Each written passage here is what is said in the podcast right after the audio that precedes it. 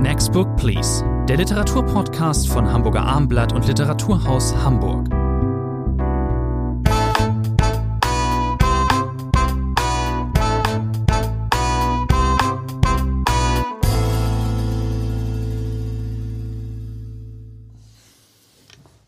Next Book Please, neue Ausgabe, der gemeinsame Literaturpodcast von Hamburger Abendblatt. Mein Name ist Thomas André und im Literaturhaus Hamburg. Bei mir im Podcaststudio des Abendblatts ist Rainer Moritz. Heute drei Titel.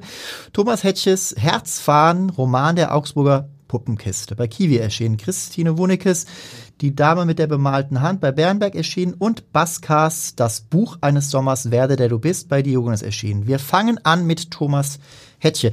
Ähm, das ist, sage ich gleich vorneweg, ein für mich grundsympathisches Buch über ein, äh, ein Zeit- und Kult, kulturhistorisch nicht unbedeutsames äh, Thema. Ist Sympathie, lieber Herr Morris, eine Kategorie der Literaturkritik? Selbstverständlich nicht, das wissen wir alle. Äh, wir mögen auch Bücher von Autoren, die uns unsympathisch sind. Das gehört dazu. Solche soll es ja geben in der Literaturgeschichte, auch in der Gegenwartsliteratur. Nein, das mit der Sympathie ist hier bei Thomas Hettchen natürlich geschickt gesteuert. Ich äh, vermute da gar keine große Verlagsabsicht dahinter. Aber natürlich, das hat mit der Geschichte der Bundesrepublik zu tun, leuchten viele Augen von Leserinnen und Leser sage mal von 40 bis 60, wenn der Name Augsburger Puppenkiste fällt, weil das natürlich äh, tief verbunden ist mit der bundesrepublikanischen Geschichte. Der Verlag wirbt, glaube ich, damit, das sei in die DNA der Bundesrepublik äh, äh, verankert gewesen, weil natürlich diese berühmte Augsburger Puppenkiste äh, vor allem durch ihre Fernsehpräsenz nach 1961 äh, unglaublich viele Kinderstuben beeinflusst hat. Das heißt, man ist mit den Figuren, äh, Jim Knopf, mit Urmel oder wie, wie sie alle heißen, groß geworden. Das war prägend für viele. Mit diesem heute auch noch so rührend anzusehenden Phänomen, und darüber spricht Thomas Hettchen natürlich in seinem Roman auch,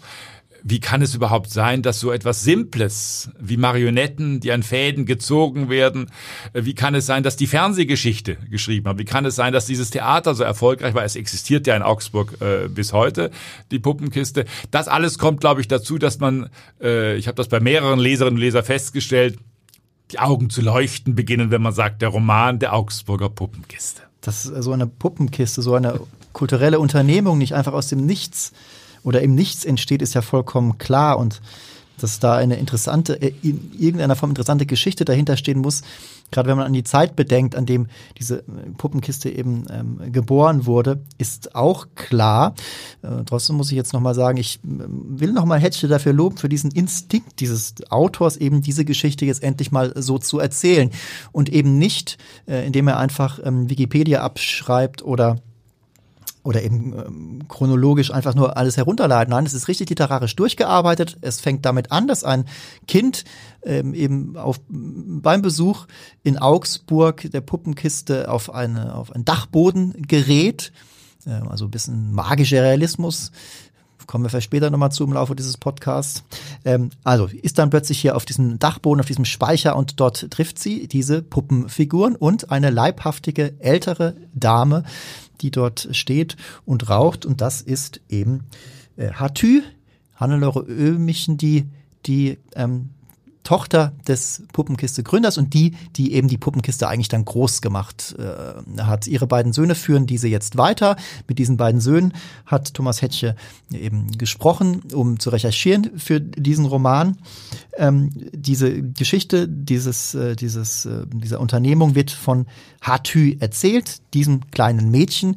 Es gibt verschiedene Zeitebenen und wir gehen aber, fangen dann letzten Endes an, in der Kriegszeit, als äh, Hannelore mit ihrer Schwester aufwächst und der Vater muss in den Krieg und kommt dann heim und will seine Töchter unterhalten auf, auf ja, Fronturlaub und fängt dann an, eben Puppen zu spielen. Es ist ein Roman, glaube ich, zur Konstruktion, Sie haben es gesagt, ein Roman, der auf zwei Ebenen arbeitet, das übrigens auch der Verlag hat keine Kosten gescheut, auch farblich tut. Schönes Buch. Äh, farblich äh, tut, das ist schön ausgestattet. Das heißt, wir haben äh, diese beiden Stränge äh, auch farblich unterschieden. Wir sind äh, einmal im roten Bereich das ist diese Dachbodengeschichte, die Sie gerade äh, geschildert haben. Und dann sind wir im blauen Bereich. Und der blaue Bereich ist, wenn man so will, die klassische, auch chronologisch strukturierte Geschichte dieser Augsburger Puppenkiste. Die Anfänge schon im Krieg 1943, aber dann die erste Aufführung 1948. Walter und Rose Öhmchen, so heißen die Eltern.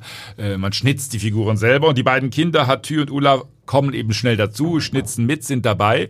Und was Thomas Hetty auf ganz klassische Weise tut, er erzählt natürlich die Geschichte dieser Puppenkiste. Und die war in vielem staunenswert. Nicht, dass man es dann ins Fernsehen geschafft hat, was verblüffend war, sondern auch schon davor hat dieses Marionettentheater Stoffe bearbeitet, äh, die man eigentlich einem äh, Marionettentheater äh, nicht zutraut. Man hat irgendwann das Nibelungenlied, man hat den Faust gemacht, man hat großer Erfolg. Äh, Saint-Exupéry, der kleine Prinz, äh, zur Aufführung gebracht. Das war ja in der Nachkriegszeit auch als Buch ein Riesenerfolg. Und jetzt plötzlich wird das von Puppen dargestellt. Also das ist eine chronologische Geschichte dieser Puppenkiste und damit natürlich auch der Bundesrepublik. Das ist nicht Allgemeinwissen eben. Das war, dann war mir auch neu, dass die erst mit dem Faust angefangen haben. Ähm, äh, ich finde es sehr geschickt und ähm, literarisch sehr stark, wie ähm, Hetche das eben alles anlegt, dass da eben auch vom Krieg erzählt wird, äh, von der Kriegszeit, von einer Bombennacht, eben überhaupt nicht kolportagehaft, sondern literarisch stark. Mm, wir bekommen eben einen Eindruck von der Zeit, in der das spielt, dann später in der, in der Nachkriegszeit. Ähm, sehr, sehr geschickt finde ich auch ähm, die Einbettung der dunklen deutschen deutschen Vergangenheit, eben des Antisemitismus, der, der Schatten durch die Indoktrinierung, der sich eben auch auf Hatü, das, äh, das die junge Frau legte, die ähm, eben die Kaspar-Marionette äh, dann nach einer gewissen Art äh, gestaltet. Das nehmen wir jetzt nicht vorweg, aber das ist motivisch sehr stark gemacht, wie Hetche damit eben die Verstrickung der Deutschen in ja die Gräuel der das ist das unbewusste zeigt. Weiterwirken sozusagen, wie das eben auf das Kind abgewirkt. Das ist sehr schön, glaube ich, dargestellt. Äh, was die bundesrepublikanische Geschichte angeht, ist das eine schwierige Aufgabe für Thomas Hettche gewesen. Das muss man ehrlicherweise sagen. Man hat natürlich viele Romane mittlerweile gelesen, die in den 40er Jahren einsetzen. Augsburg ist im Krieg äh, gewaltig zerstört worden. Das heißt, wie schildere ich äh, bundesrepublikanisches Großwerden, ohne immer die gleichen Geschichten zu erzählen? Da hat sich äh, Thomas Hettche angestrengt. Äh, es gelingt ihm, glaube ich, meistens äh, ganz gut, sozusagen aus dem herauszufallen, was wir ohnehin schon kennen. Es gibt Szenen, die natürlich auch sehr viel mit der Kunst, dem Kunstbetrieb zu tun haben. Eine Schlüsselszene in der Bayerischen Akademie, äh, wo äh, Ömichen auftreten darf. Und da sieht er plötzlich, wer ist denn da noch? Wer sind die Meinungsführer in den 50er Jahren?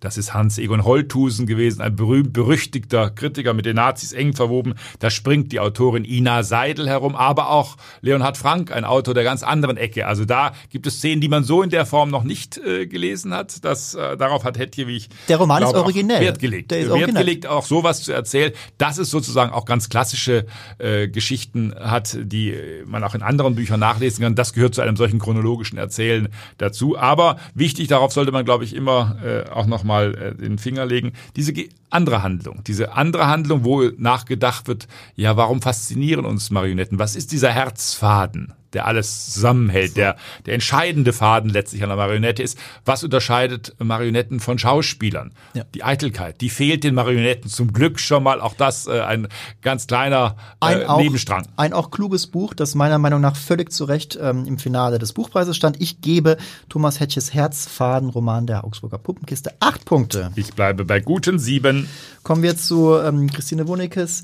Die Dame mit der bemalten Hand spielte in Frankfurt beim Buchpreis auch eine Rolle, war immer, war, nee, war auch im Finale, war eben auch auf äh, der Shortlist, auch nicht zuletzt deswegen ähm, kümmern wir uns hier um dieses Thema.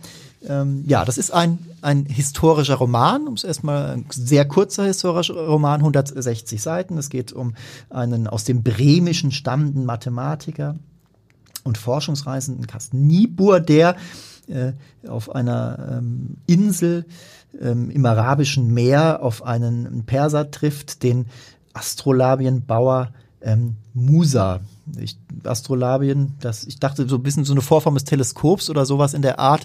Im, ähm, allein schon da habe ich etwas gelernt. Damit geht schon mal typisch los. der Roman, man schlägt es auf und ich glaube, das Wort Astrolabium kommt im ersten Absatz äh, schon vor und sofort ist man äh, genötigt, äh, mal zu googeln, was ist denn das genau, äh, weil äh, zumindest bei mir war es ähnlich wie bei Ihnen, es war mir nicht sofort geläufig, was genau ein Astrolabium ist. Man hat eine ungefähre Ahnung dessen. Nein, vielleicht zu Christine Wundicke noch zwei Sätze, Jahrgang 66. Sie hat seit ein paar Jahren jetzt diese kleinen, schmalen Romane immer im Bärenfaller Bärenberg in Berlin äh, erschienen bei Bärenberg in dieser schönen äh, Halbleinen-Ausstattung. Und sie ist, wenn man so will, eine völlige Außenseiterin auch des Literaturbetriebs. Sie tritt nirgendwo auf, sie macht keine Lesungen. Äh, Wenn sie mal in München wo sein muss, ist das schon viel. Dort lebt sie. Äh, Das heißt, es ist äh, eine Autorin, die auch beim Buchpreis jetzt äh, sich permanent verweigert hat, äh, bei Shortlist Aber ständig nominiert wird übrigens. Ständig nominiert wird, auch Also, äh, Preise die Frau bekommt. einen Lauf. Ja, ja. nein, sie ist jetzt, glaube ich, eine wirkliche Entdeckung durch diesen Roman. Und sie hat eben diese ganz merkwürdige Eigenschaft, äh, historische Romane zu schreiben. Das kann ja furchtbar enden, historische Romane. äh, Das ist eine Gattung, äh, der man mit größter Vorsicht begegnen muss, sonst hat man 600 Seitenbücher, Mhm. die einem jede Kleinigkeit auserzählen.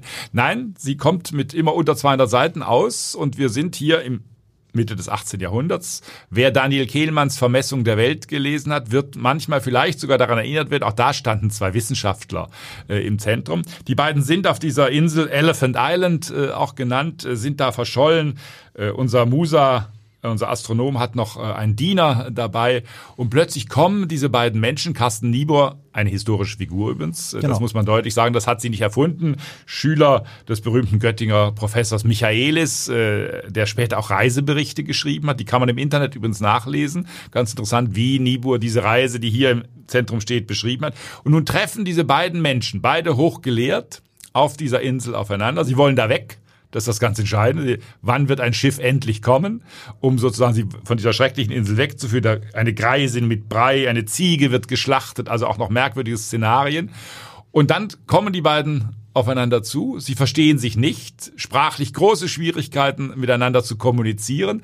Äh, Und das wird sehr komisch beschrieben. Das muss man sagen. Eine große Kunst von äh, Christine Wundicke mit wenigen Sätzen. Sie ist eine hervorragende Stilistin, sozusagen diese Originalität, diese Skurrilität auch dieses Geschehens Ganz zu beschreiben. feinsinnig, feinsinnige Prosa mit einem hintergründigen Humor. Es ist kein richtiger Clash der Kulturen, aber Ende doch ein bisschen. Es ist so, ne, äh, man muss da manche Irritationen aushalten. Einmal heißt es, wir klotzen alle in denselben Himmel und sehen verschiedene Bilder.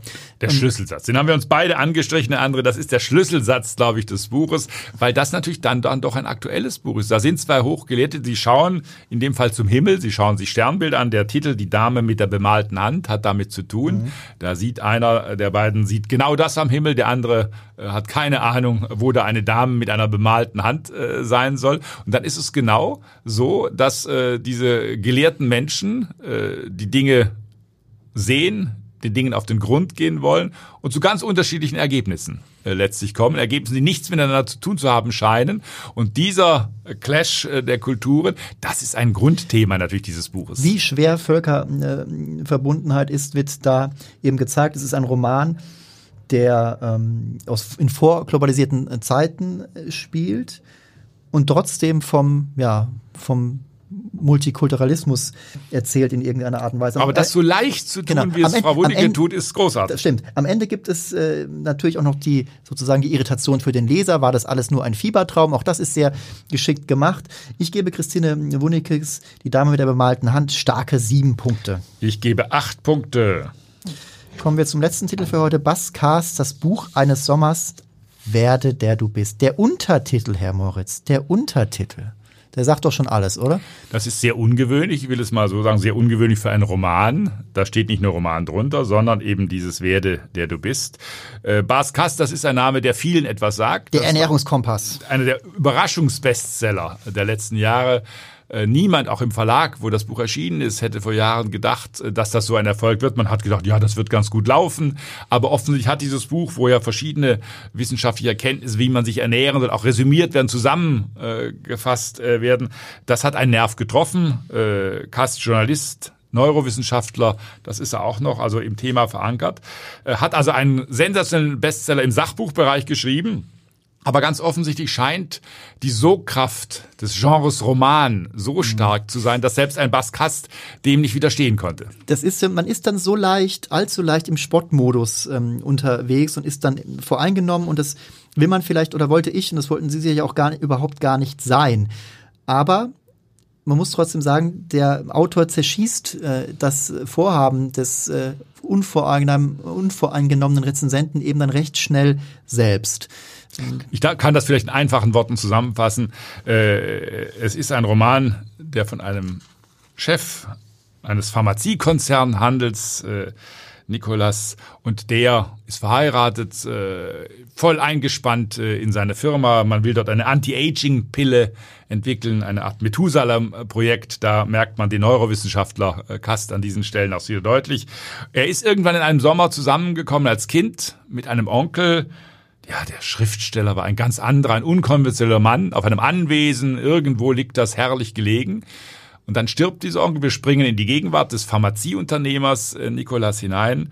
Äh, man fährt dorthin äh, und plötzlich erkennt unser gestresster Mann, äh, dass er falsch gelebt hat. Ja. Äh, er hat sich nicht um seine Frau gekümmert, nicht um sein Kind gekümmert, er hat sich von Terminen hetzen lassen. Und was dann passiert, äh, Herr André, wir werden da wahrscheinlich einer Meinung sein, ist der Versuch, was dieser grauenvolle Untertitel Werde, der du bist, verheißt. Es soll dem Leser eine Art Seelenkompass geliefert werden, kein Ernährungskompass, sondern ein Seelenkompass. Ja. Und am Schluss, wir ahnen es, wird er wieder mit seiner Frau sprechen, er wird mit ihr ein Buch schreiben, er wird seine Termine anders gestalten. Er merkt, dass er der werden muss, der ist. Das ist eine Selbstfindungsgeschichte, ist fast schon eine Art Lebenshilfe. Mich ereilte wirklich teilweise heftige Fremdscham. Und ich sage das an dieser Stelle nochmal, ich habe Respekt, Bas Kass ist ja eigentlich äh, ein Kollege von mir, ich bin auch äh, Journalist und ich finde das dann auch schon toll, wenn sowas gelingt wie der Ernährungskompass. Und natürlich darf der auch einen Roman schreiben, aber dann doch bitte nicht so. Das geht auch schon damit los, übrigens, wie, wie ungeschickt das Setting gewählt ist. Dass Nikolas eigentlich schon sowieso aus einem guten Stall kommt, der Vater vererbt ihm da die Firma, dann, dann kriegt er später, erbt er dann sogar noch diese provenzalische Villa, als der Onkel stirbt. Aber der Mann ist halt trotzdem nicht äh, zufrieden. Das sind dann wirklich Wohlstands, erste Welt. Weil er nicht der ist, der er ist. Lieber Herr André. Ganz das genau. verkennen dann, Sie offensichtlich. Die Schwere dieser Thematik ja. verkennen Sie völlig. Ich habe vorhin schon äh, angesprochen, magischer Realismus bei einem anderen Titel, den wir hier besprachen, der taucht dann hier in irgendeiner Form auch auf, weil ähm, der ihn dann auf den richtigen Weg bringt. Unseren Helden Nikolas ist eine Romanfigur, die erscheint ihm. Der, der Onkel, der Musikgänger war, aber eben auch Bestseller-Autor. Der hat ein, eine Figur namens Christopher äh, geschaffen und dieser Christopher erscheint dann unserem Helden und bringt ihn auf den richtigen Weg. Das ist wirklich teilweise unfreiwillig komisch. Das ist also an der Stelle des Buches war ich schon gänzlich resigniert, weil man muss das dazu sagen. Es ist ja, wenn man zusammenfassen will, so eine Art Paolo Coelho für Arme. Ja. Äh, letztlich, äh, dass der Diogenes Verlag das druckt, das hat mich dann doch äh, einigermaßen überrascht. Äh, irgendwo, ich glaube, es war in der Titanic im Satiremagazin, in den Briefen an die Leser statt drin. Man sieht die Dollarzeichen in den Augen des Verlegers nach dem Motto, wenn das Sachbuch so erfolgreich ja. war, muss es der Roman doch auch werden. Es ist vor allem auch ein sprachlich, das muss man auch mal Völlig unterkomplex, das ist ja Wahnsinn. Wahnsinnig schlichtes Buch ja. mit einer Fülle von Stilblüten. Einen Satz möchte ich vorlesen. Ich warf die Fragen in mich hinein, wie schwere Gesteinsbrocken in einen dunklen, unergründlichen See. Damit ist man bedient, deswegen hat mich die Christopher-Figur am Ende schon gar nicht mehr gestört, weil man weiß ja von Anfang an, wie es ausgehen ja, wird. Was für ein dürrer Plot. Man weiß, wie es ausgeht. Am Schluss wird unser Held äh, vielleicht noch nicht ganz der sein, der wird, er wird aber auch Schriftsteller, er will schreiben natürlich auch und er wird sich selber auf die Spur kommen. Man kann dazu nur sagen, es ist manchmal vielleicht besser, äh, bei manchen Menschen zumindestens, wenn sie nicht der werden, der sie sind. Genau. Es trieft vor, vor Sentiment und ver, ver, Gefühlsverquastert. Wir könnten einfach weitermachen, aber irgendwann macht es auch keinen Nein. Spaß, macht es auch keinen Spaß mehr zu lästern, weil es wirklich ein zu billiges Opfer ist, sozusagen, in dem Fall Baskas. Ich weiß nicht, ob in dem Mann vielleicht durchaus noch ein guter Roman auch schlummert. Das kann ja sein. Aber bitte, ich habe es eben schon gesagt, ähm, so nicht. Wir sind äh, in der Bewertung äh, hier, wenn es um Romane geht, sind wir eigentlich immer relativ ähm, relativ äh, gnädig. Die Null ist, haben wir natürlich noch nie vergeben. Zehn ist die Höchstpunktzahl. Ich würde heute mal eine Eins geben. Mhm, dann dann dann sag ich, ähm, ich gebe auch eine Eins. Ja, also ähm, ich ziehe damit gleich. Null wäre mir zu hart. Ich hoffe, dass Bas Cast, äh, ähm, äh, wenn er noch mal einen Roman schreibt, es etwas anders angeht. Ähm, liebe Leserinnen, liebe Hörerinnen und und Hörer, liebe Leserinnen und Leser, lesen Sie diesen Roman vielleicht lieber nicht, ähm, sondern die beiden anderen unbedingt, die wir in diesem, dieser Folge besprochen haben von Next Book Please. Rainer Moritz und ich bedanken uns wie immer für Ihre Aufmerksamkeit und genau, bis zum nächsten Mal.